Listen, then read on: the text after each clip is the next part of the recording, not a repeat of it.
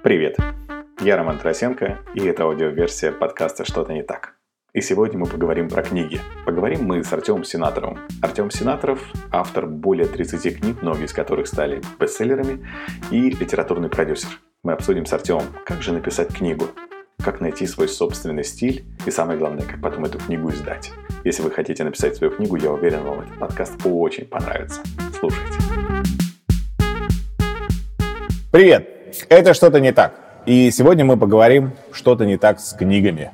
Поговорим мы с Артемом Сенатором. Артем, привет. Привет. А, слушай, я сбился со счета, какое количество книг у тебя э, вышло под твоим именем, под твоим псевдонимом и суммарно книги, которые ты помог э, разным ребятам издать.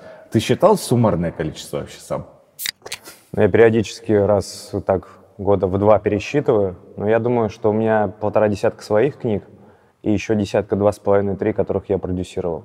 Ну, то есть э, количество постоянно растет, и тут еще возникает вопрос, что книга считать. Например, у тебя вышел ежедневник, то есть он Многие считают по меркам издательства это книга, он продается в магазинах, но как бы потрачено там четверть от тех затрат по силам и нервам, которые на обычную книгу. Это считается или нет? Вот, так что... Что считается книгой сейчас, это вообще вопрос, потому что у тебя новая абсолютно штука с э, Телеграмом, да? Книги в Телеграм. Ну, эта штука, она действительно новая. Ее вообще, насколько я знаю, придумал Олег Торбасов. Есть такой предприниматель. И э, там очень простая модель. Создается бот, туда зашивается книга и прикручивается эквайринг, то есть платежка от ИП или ООО. Таким образом, читатель попадает по ссылке в платежное окно, платит 500 рублей либо больше, то есть любая сумма, но ниже 500 рублей. И тут же проваливается вот в этот бот, там просто кнопка «Читать далее», «Читать далее». То есть ты сразу получаешь всю книгу, автор сразу получает все 100% денег на себе на счет, э, как бы не нужно здесь издательство, не нужно типография, логистика, ничего. То есть как бы такая современная система дистрибуции. О, это круто. А пиратство? Такой модели. А только если скрины делать. Только скрины если Да, кстати, если покупать книгу в обычном ну, магазине, электронную книгу в смысле, то тебе на жесткий диск падает файлик, ты можешь его выкладывать, теоретически там распространять. Здесь, ну, как бы можно сделать очень много скриншотов или там копировать, ставить, то есть это тоже реально, но прям вот нужно запариться. Вот. И мы э, с Дашкивым из «Бизнес-молодости» написали совместный роман. Есть это бизнес-роман, называется «Точки и линии». А парни, который открывает свое дело, то есть первый раз в жизни он пытается заработать сам, и вот с чем он столкнулся, короче, там целая история, персонажи, диалоги. Вот. А, так рассказываю, как будто никогда книг не читал. Да, ты так и рассказывай, я так и слушаю. персонажи там. Вот. И мы вот по такой модели ее оттестировали, очень хорошие результаты. Я сейчас думаю, что это та история, которую можно масштабировать. Вот в 2020 году, в 2021. То есть это что-то новое, это интересно. И как бы самое главное, что потом все равно можно ее отдать в издательство, чтобы она была в бумажном виде, на физическом носителе, продавалась в магазинах. То есть для тех, кто хочет автограф, кто хочет там маме подарить. У меня вот э, все книги я маме дарю. Потому что у нее есть соседка на даче, Евдокия Павловна, она такая, перед ней понтуется, типа, у меня у сына новая книжка такая, ну хорошо. То есть как бы, поэтому у меня у мамы очень важно, чтобы все книги выходили под моим именем и с фотографией. А то если там написан псевдоним, то приходится, ну, объяснять, почему это как бы на самом деле Артем. Э, И ты еще пока не завязал с псевдонимом Алекс Новак. Это, это твой единственный или есть еще У псевдоним? меня полно псевдонимов на самом деле. Я это- Черт. Есть еще такая штука гетероним. Это когда ты придумываешь вообще персонажа. Ну, псевдоним это, грубо говоря, когда ты Рома, ты говоришь, теперь Да, я, я Дима. Артем, да. или Или Артем. Дима, да. Вот. А есть еще вариант, при котором ты придумываешь персонажа. То есть ты придумаешь, что есть вот такой человек, он живет там в Англии, например, ему 63 года, он пишет детективы.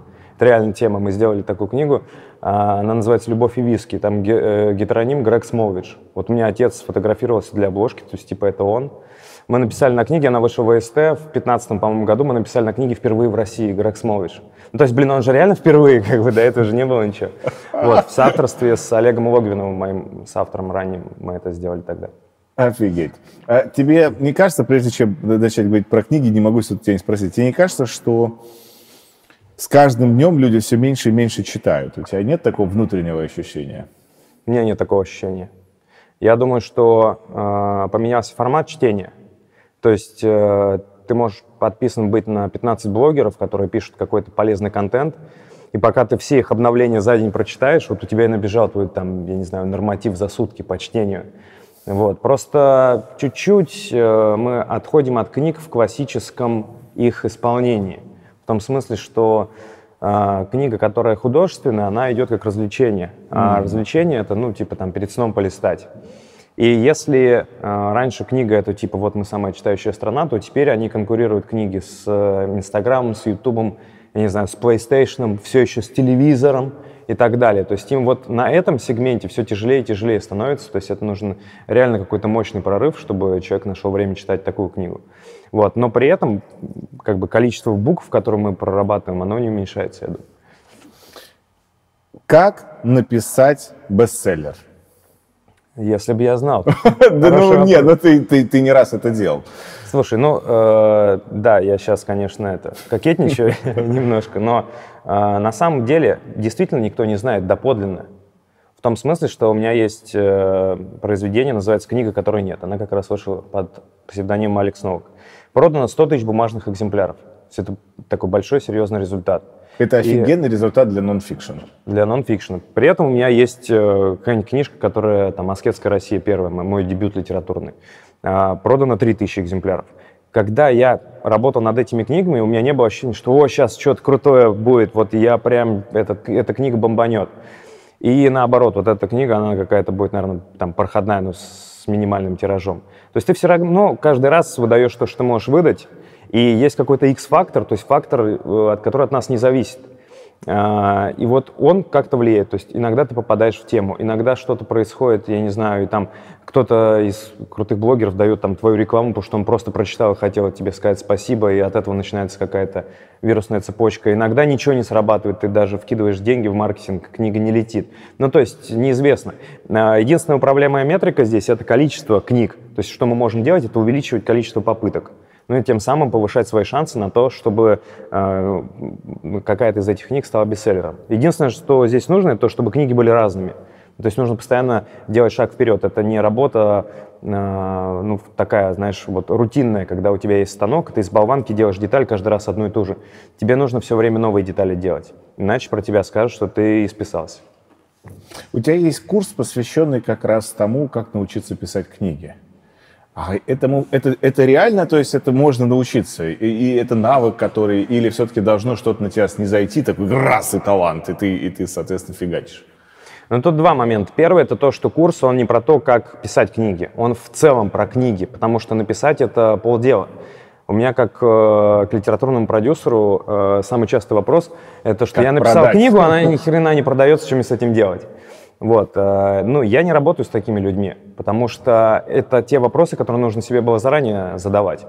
То есть э, ты сначала э, продумываешь смысловую карту, потом пишешь книгу, а потом она продается. Ну, как бы это повышает ее шансы. Смысловая карта, что это? Да. Про курс-то надо рассказать? Да подожди, я тебя по ходу буду прерывать сразу же. Первым этапом смысловая карта идет. То есть да. ты без смысловой карты бессмысленно вообще подступать к книгам. Без смысловой бессмысленно. А что такое смысловая карта? Это, ну, в, у меня это реализовано как анкета с огромным количеством вопросов.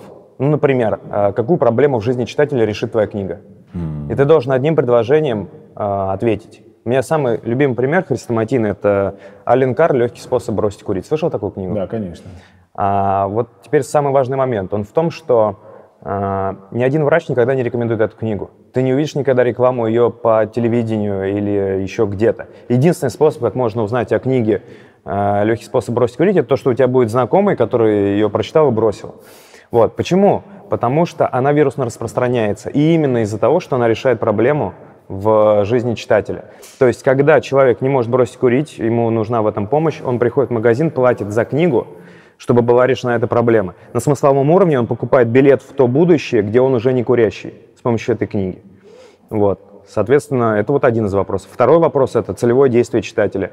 То есть ты должен знать, что должен сделать человек относительно тебя, как автора, куда прийти, там, на что подписаться, ну, в общем, что сделать дальше, чтобы продолжить э, контакт с тобой.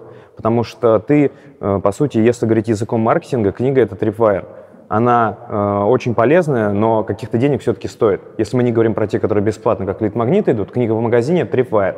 Вот, соответственно, человек, который дочитал книгу, он прогрет. это горячая аудитория. Ему можно сразу предлагать следующее какое-то действие. Это очень ценная база, поэтому нужно ее собирать.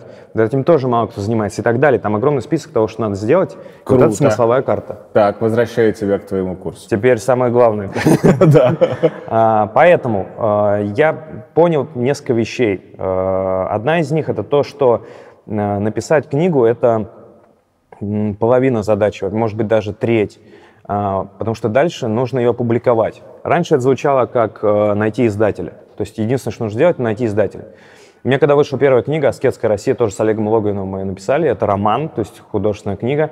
Мы полгода искали издателя.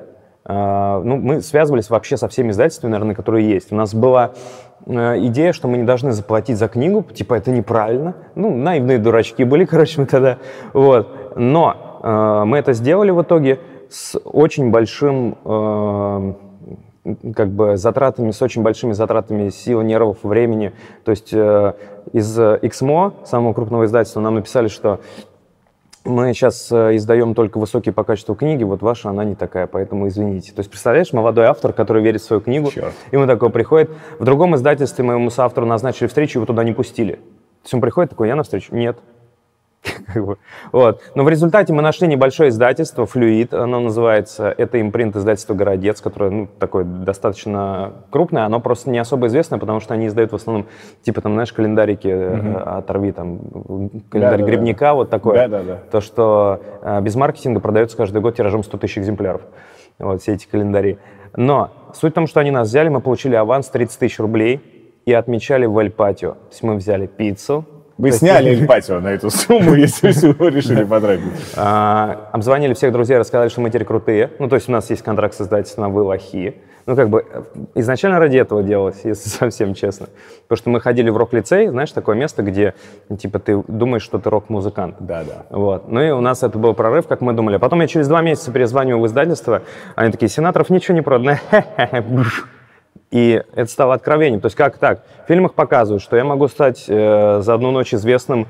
Как вот мой любимый пример это области тьмы. Когда там ему приходит пять сообщений на автоответчике, и это издатель, я зачитался, я не знаю, там давай приезжай сюда, любой аванс тебе даем. Вот, э, как бы ожидание реальность. Выясняется, что даже если книга приезжает в магазины, э, то ты как автор должен сделать так, чтобы за ней пришли люди. Потому что вероятность просто наткнуться на нее, она стремится к нулю. Ее поставили на седьмой шкаф, там, корешком вверх, там, на пятую полку. Вот, соответственно, вот пришлось этим заниматься. Я тогда вот в этот вопрос окунулся. То есть, а как сделать так, чтобы люди узнали о твоей книге? Сейчас, в 21 веке, когда э, ну, люди не хотят узнавать о твоей книге, скажем так. То есть у них должна быть веская причина, чтобы они обратили внимание. Что у нас сейчас экономика внимания, правильно? Да. Вот. И, соответственно, э, экономика, она ну, считается, она меряется.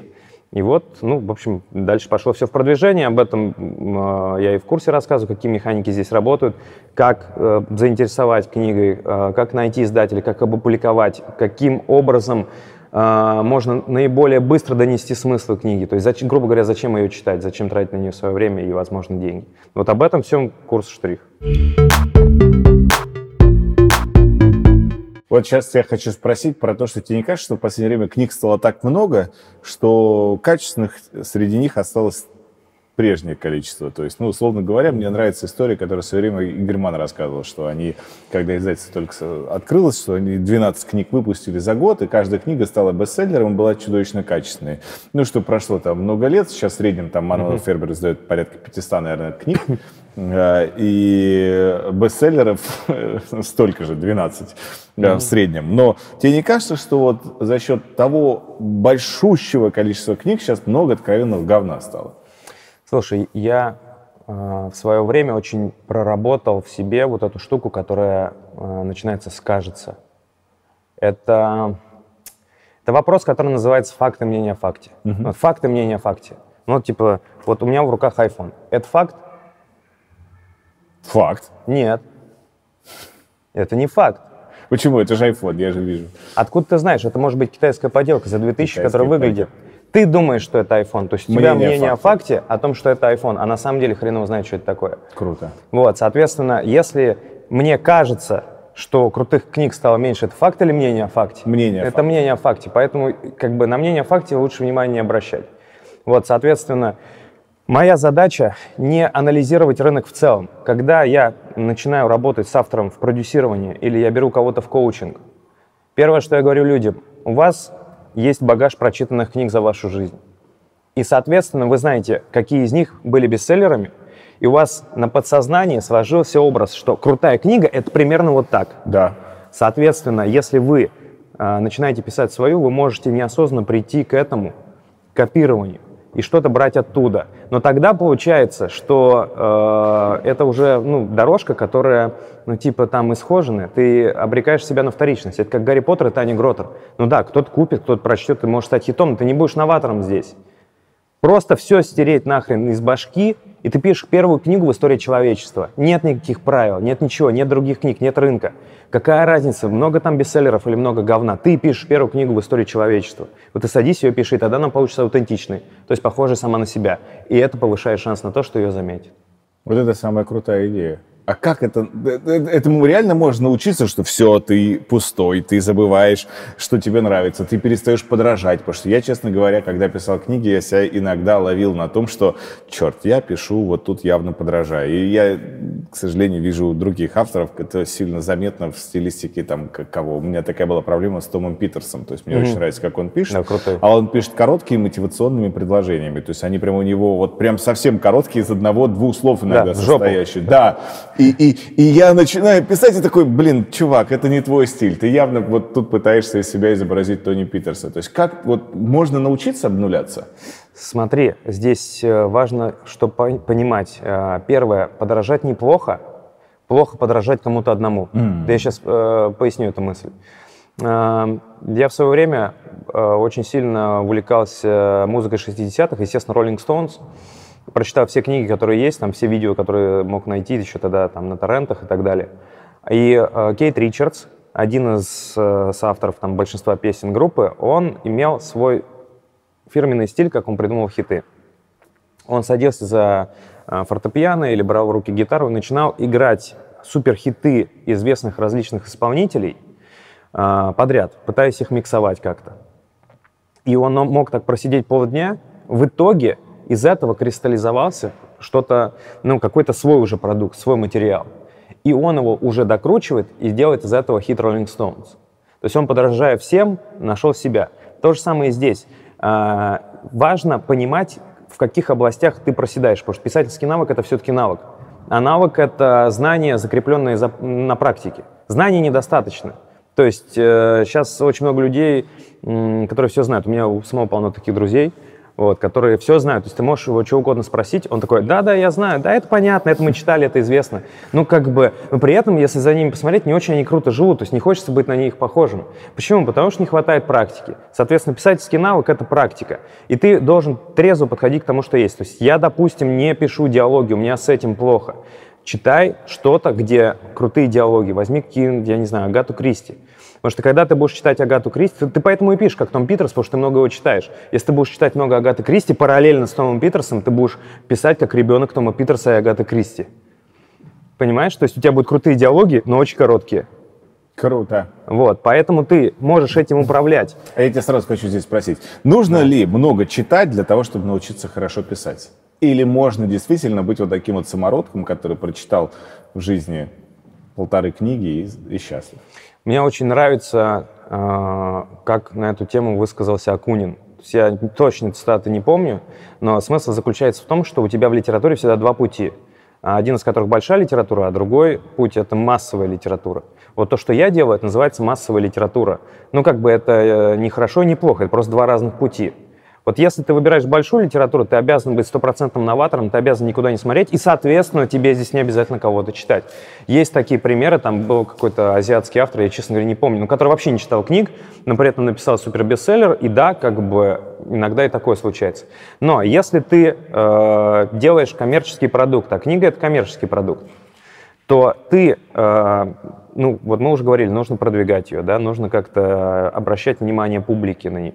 То есть, соответственно, здесь и все эти вопросы, а какую проблему она решит, а там, какое целевое действие, они тоже идут из желания сделать книгу наиболее популярной, наиболее массовой. Соответственно, качество текста, оно улучшается по мере того, как ты читаешь. Если ты читаешь хорошие книги, это тебя опыляет. То есть ты, вот я говорю, как на примере с Агатой Кристи, будешь лучше писать диалоги, если ты долго ее читаешь. Или там, если ты читаешь Чейза, у тебя лучше будут получаться метафоры. Вот, соответственно, это желательно, очень желательно постоянно читать. Но вообще, как бы, люди, которые постоянно пишут, они и читают постоянно. То есть это не какая-то такая, знаешь, ну, повинность, которую ты должен отбывать. Прикольно? Я очень много читаю, но я к своему стыду, если честно, читаю медленно. Мне кажется, что я вообще не сдвинулся с школьной цифры. Сколько я читал слов в минуту в школе, столько я читаю сейчас.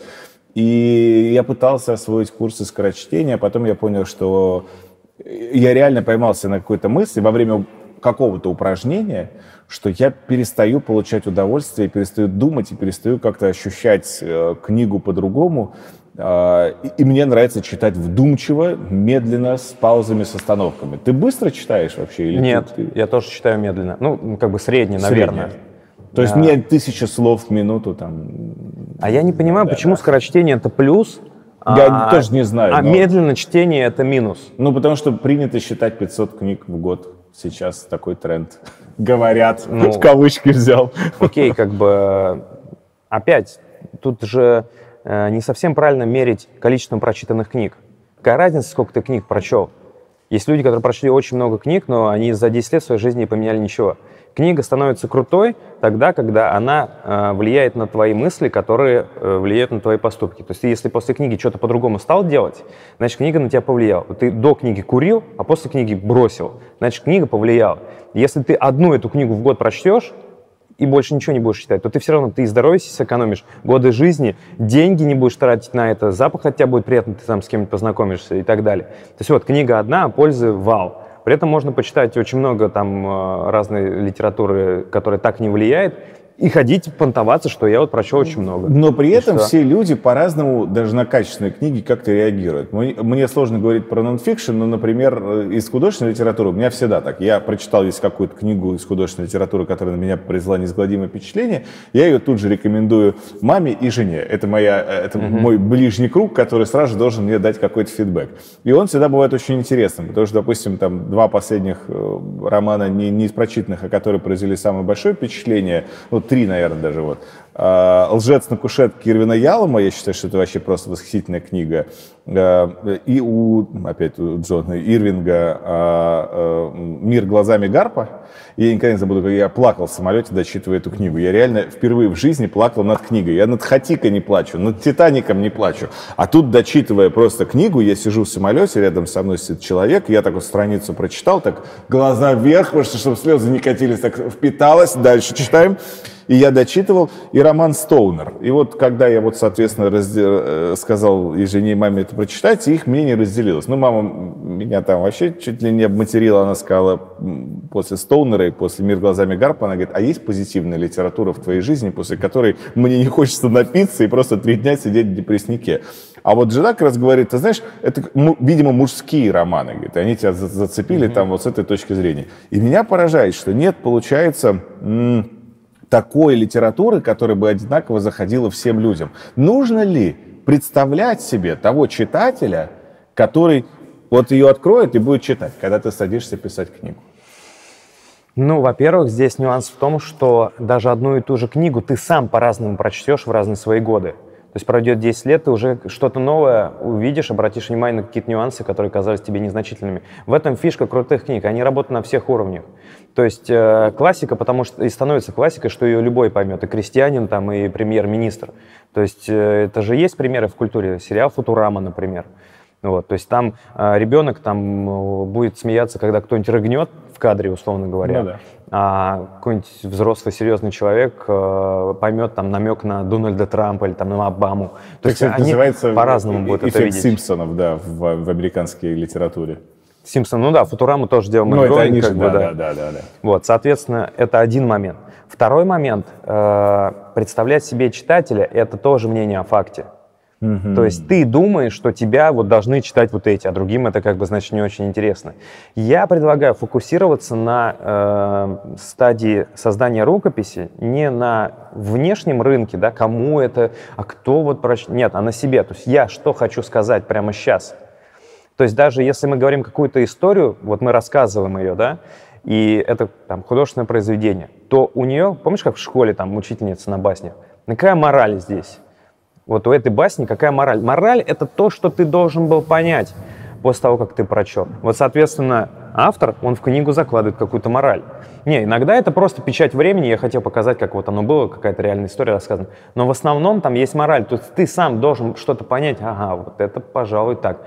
И там, э, я не знаю, люди, читающие Фандорина, они начинают там открывать девушкам двери в, там, в ресторан, в автомобиль. То есть как-то они... Как минимум просто- нефритовые как- четкие купили, да. Вот, да, для начала.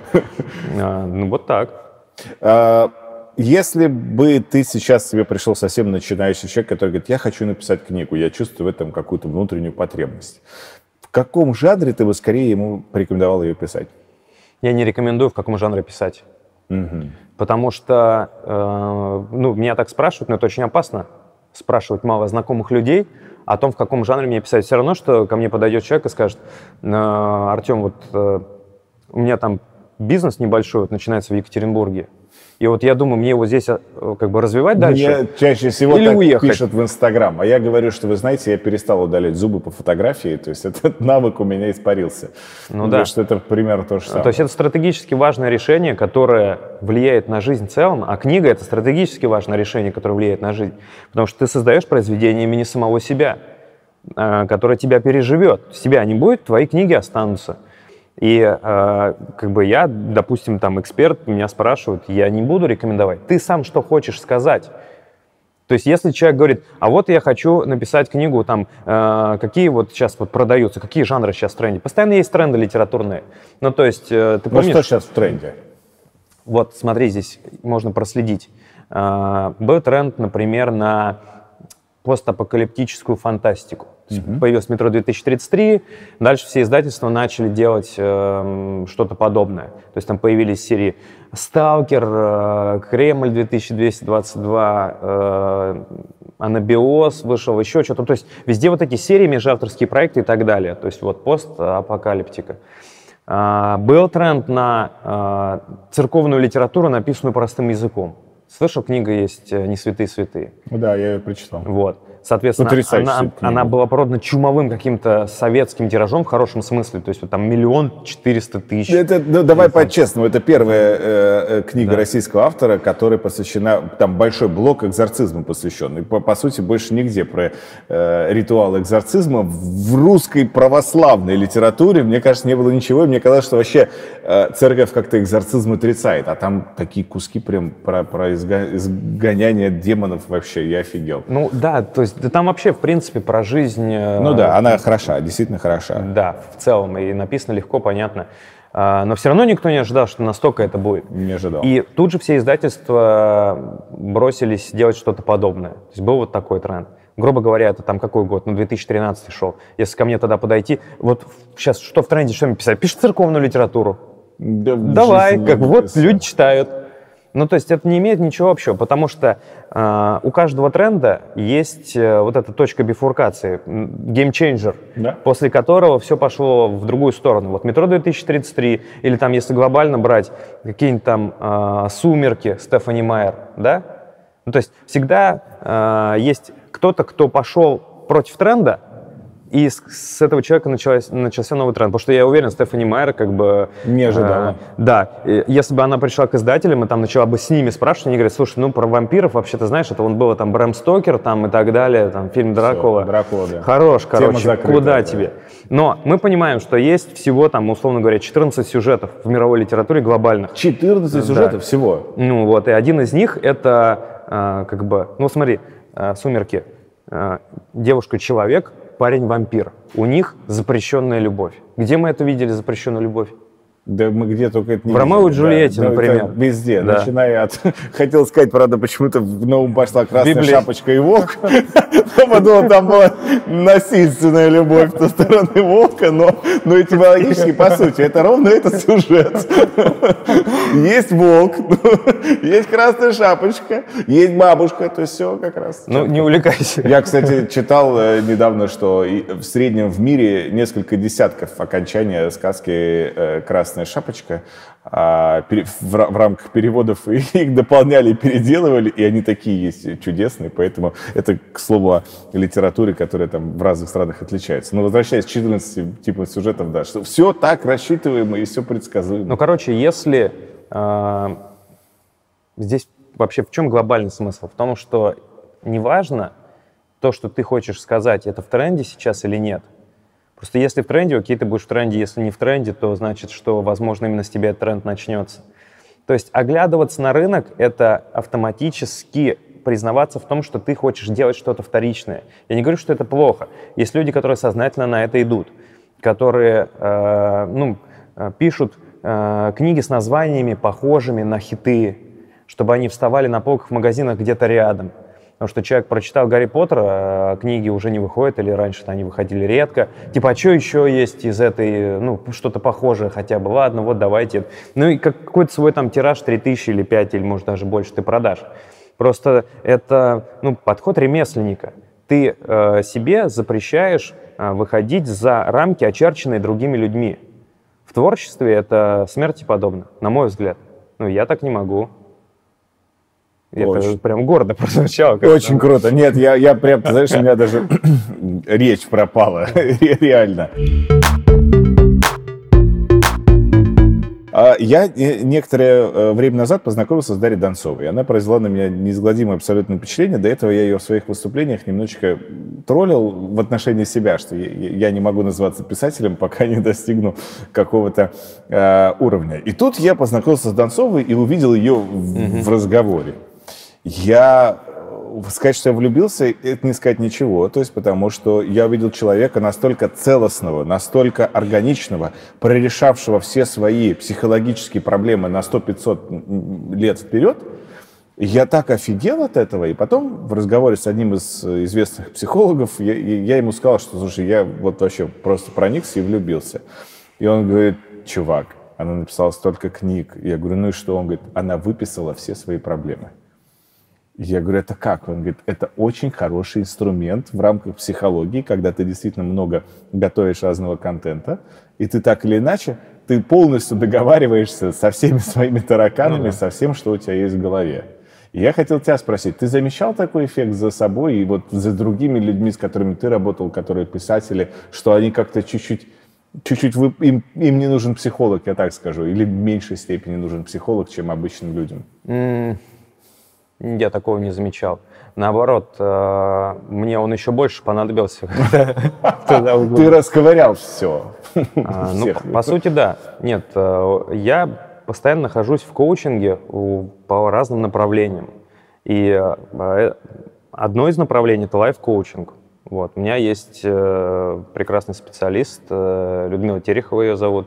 Ну, вот, она просто блестящий, виртуозный лайф-коуч, психолог, и я как раз э, вот сторонник того, что это очень-очень правильная позиция. Это как э, тренерство в спортзале. Ты пришел в спортзал первый раз, ну, ты можешь какие-то там гантели потягать, сам что-то сделать, но когда к тебе приходит тренер, который многократно уже проводил по этому пути других людей, он тебе поможет быстрее. То же самое и в других моментах. К сожалению, я наблюдаю такую ситуацию, что очень часто ну, типа, любое образование после институтского — это зашквар. То есть, если ты где-то у кого-то чему-то учишься после того, как окончил вуз, уже плохо. Уже с тобой что-то не так. Ты уже, значит, плохо, тебя развели. Как бы, ну, вот, окей, собственно, ладно. Но э, я-то вижу эффект, который это оказывает. То есть, сильно легче стало с собой договариваться. А ты знаешь, как много у меня псевдонимов. Со всеми ними договориться порой бывает сложно. Шутки шутками, но э, если мы прописываем что-то, это один из инструментов, но это не панацея. Mm-hmm. То есть недостаточно просто, ну, там расписал и так далее, типа, вот у меня было вот то-то, то и то. Нет, ты должен, э, во-первых, в определенном состоянии это делать. Во-вторых, ты должен э, уметь отстраняться и со стороны, э, глядеть на то, что происходит. Когда ты понимаешь, что твоя ситуация, она не единственная в мире, это, ну, это становится мелочью. Вот мы гуляли с ребенком, ребенок прибегает, плачет горючими слезами и говорит, папа, меня девочка, ну, там, на, это, на игровой площадке, меня девочка веревкой ударила. И это трагедия в жизни ребенка, которая стала мемом в нашей семье, и там, когда у нас какие-то проблемы происходят, ну да, как бы, эта девочка веревку ударила, ну, понятно, то есть. На самом деле ничего сложного, на самом деле ничего криминального, ничего глобального. Ну, то есть это просто навык, который нужно наработать, за один раз не получится. У тебя есть хейтеры, которые тебе говорят, книга полная ерунда, говно, и как ты на них реагируешь? Э, я очень люблю своих хейтеров. Если они вдруг смотрят, то... э, Я тоже люблю хейтеров, можете смело хейтерить, на самом деле нет. А, У меня в свое время был личностный кризис на тему того, что моя книга не для всех. Ну, то есть ты когда э, написал книгу, это все равно, что, я не знаю, самая ближайшая аналогия, типа ребенка родить, вот как-то так. Ну, то есть это вот то, что ты реально переживал, вот, и наконец это готово, и вот ты можешь взять это в руки, и вот оно событие, э, про которое ты понимаешь, что особо кроме тебя и твоего соавтора и э, мамы с Евдокией Павловной на даче не особо это кого волнует, короче. Вот, в результате, а, когда мы начали давать рекламу, то есть я понял, что реклама в лоб плохо работает. Я там слил на маркетинг, я не знаю сколько. Мы покупали а, услуги бабушки, которая стояла около Московского дома книги на Арбате, раздавала листовки. Но мы думали, это логичный ход. Типа, рядом книжный, вот вышел новый роман, всем насрать, короче. Вот, помнишь, такой мем есть? Эй, у него вышел новый роман, типа, видишь, всем насрать. Вот, мы пришли проверять работу бабушки, она ела шаурму, короче. Мы сныкались за палаткой «Союз печати» и смотрели, она всегда ее ест или только сейчас вот мы в обед попали. В итоге нет, она реально раздавала, просто всем было плевать. А, в результате я, ну, как бы, такой троянский конь получился. Я создал сообщество ВКонтакте, которое назвал «Литературный оргазм», и э, это был, он и есть до сих пор паблик, целом про книги, то есть там цитаты, рецензии, какие-то аудиокниги, которые легально можно было давать и так далее. Чем мы не делали, книг для скачивания не дали, то есть я всегда был против этого, потому что, ну, в первую очередь, потому что я сам пишу. И параллельно мы давали рекламу там, ну, из серии, что э, хит-парад с э, названием, которое многообещающее, но э, ничего за собой не, не таит. Например, там 10 книг, с которыми вы гарантированно пройдете свою остановку. То есть туда можно любые книги вообще запихнуть, но как бы звучит интересно. И вот на первом месте кто-нибудь там новый хит Стивена Кинга, вот, а на втором «Аскетская Россия». как бы, а с третьего по десятый еще крутые какие-то. Вот, соответственно, люди смотрели, и, видимо, они думали, что, наверное, это что-то интересное. И нам позвонили из издательства, ребят, пишите продолжение. Так вышла «Аскетская Россия 2». То есть, в общем, я таким партизанским методом продвигал свои книги, пока в конце концов там все не узнали, что админ паблика — это автор, который а, ну, пытается свое творчество здесь продвинуть, но к тому моменту уже а, и творчество понравилось. Вот. А что касается хейтеров, меня любимое, мне написали, знаешь, как «жалко деревьев, которые пошли на бумагу для вашей книги». И Прикинь? как, как, ты, как ты переживал, ты ответил, сказал, что Но здесь э, проблема была в том, что даже когда тебе приходит 10 отзывов, с которых 9 положительные, а один отрицательный, ты читаешь в первую очередь негативный. Конечно. Ну, как же, кому-то не понравилось. Потом со временем я понял, ну, то есть мои книги, они не для всех просто. Ну, то есть я разрешаю людям, чтобы мои книги им не понравились. Вот. И Кайф. все.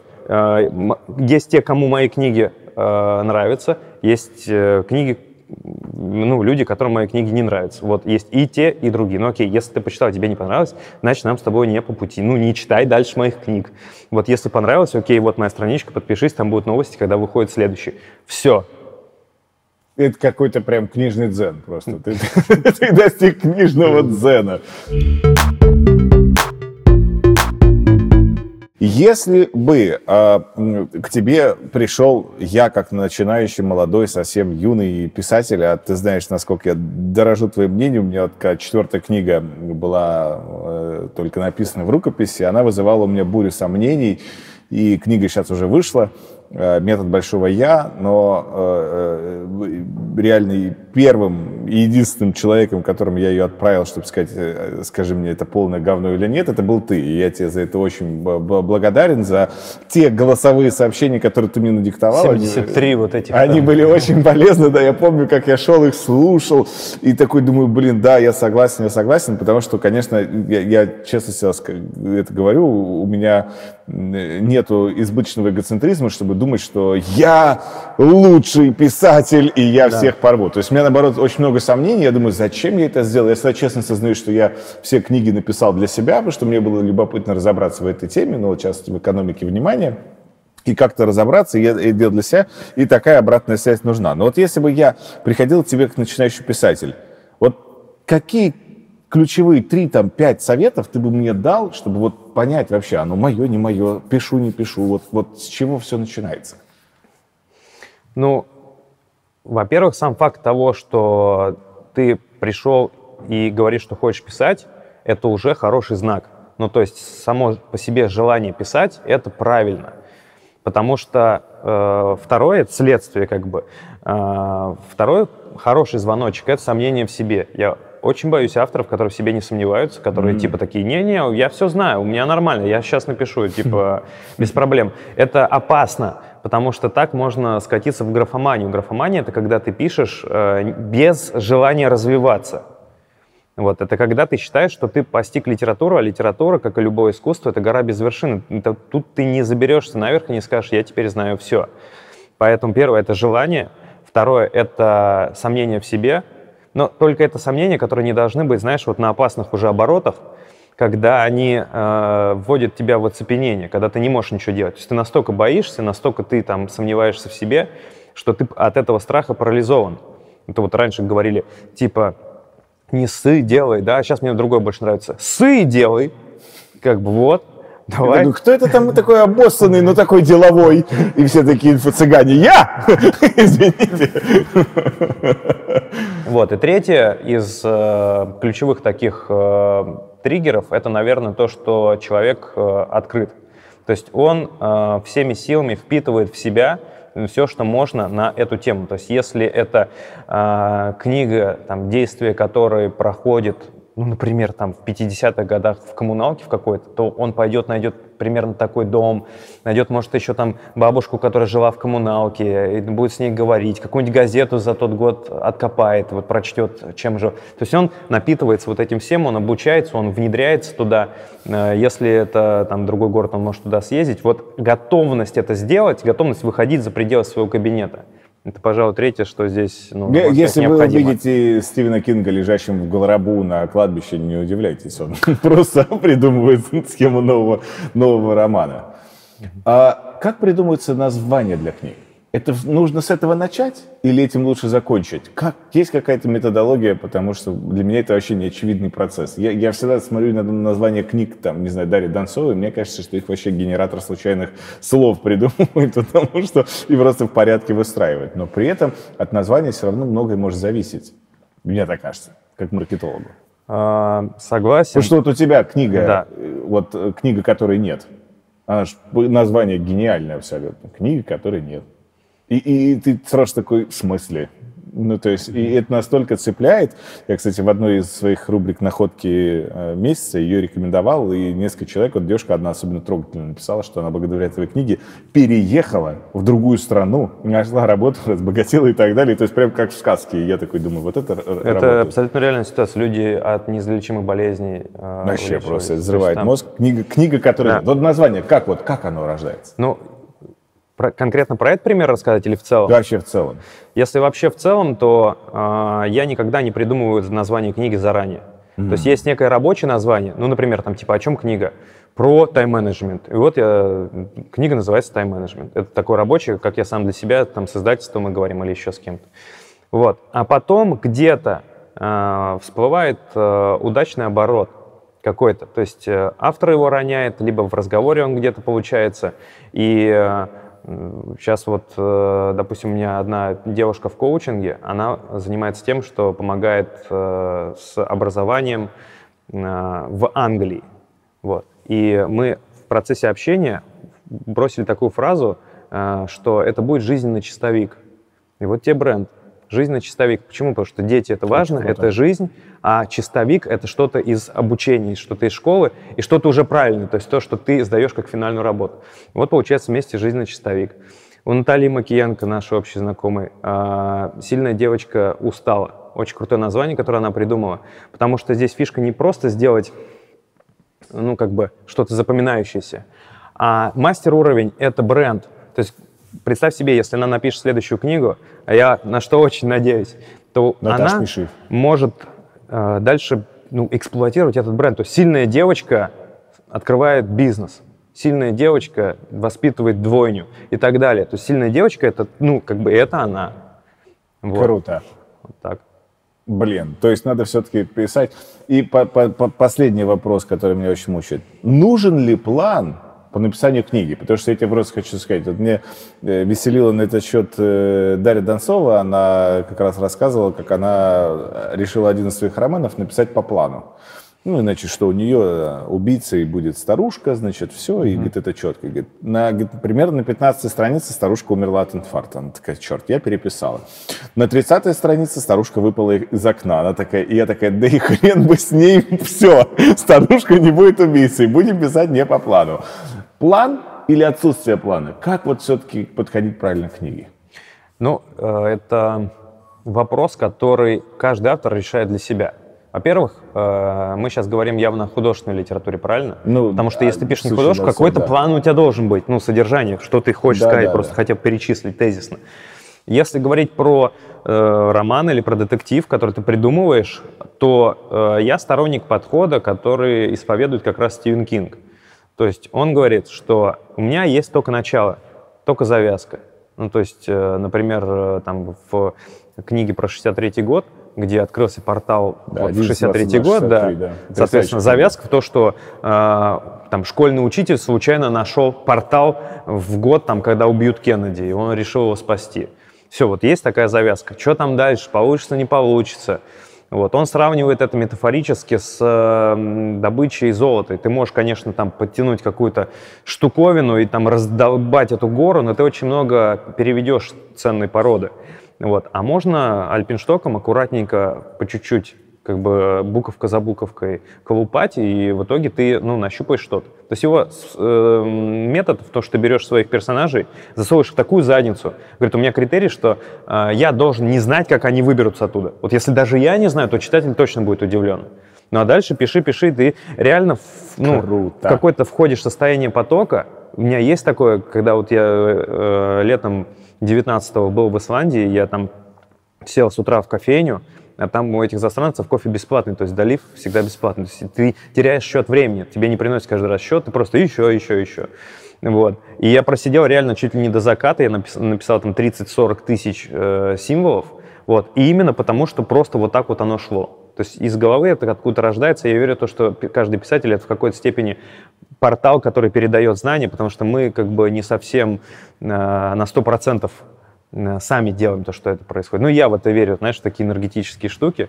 Вот. И вот так. Кайф. Спасибо тебе огромное за этот разговор. Это было что-то не так с книгами. Но, на мой взгляд, с книгами все именно так. И вот с Артемом Сенаторовым мы ровно об этом и поговорили. Я вас хочу призвать только к одному. Чем бы вы ни занимались в своей жизни, пожалуйста, читайте книги. Книги реально развивают голову.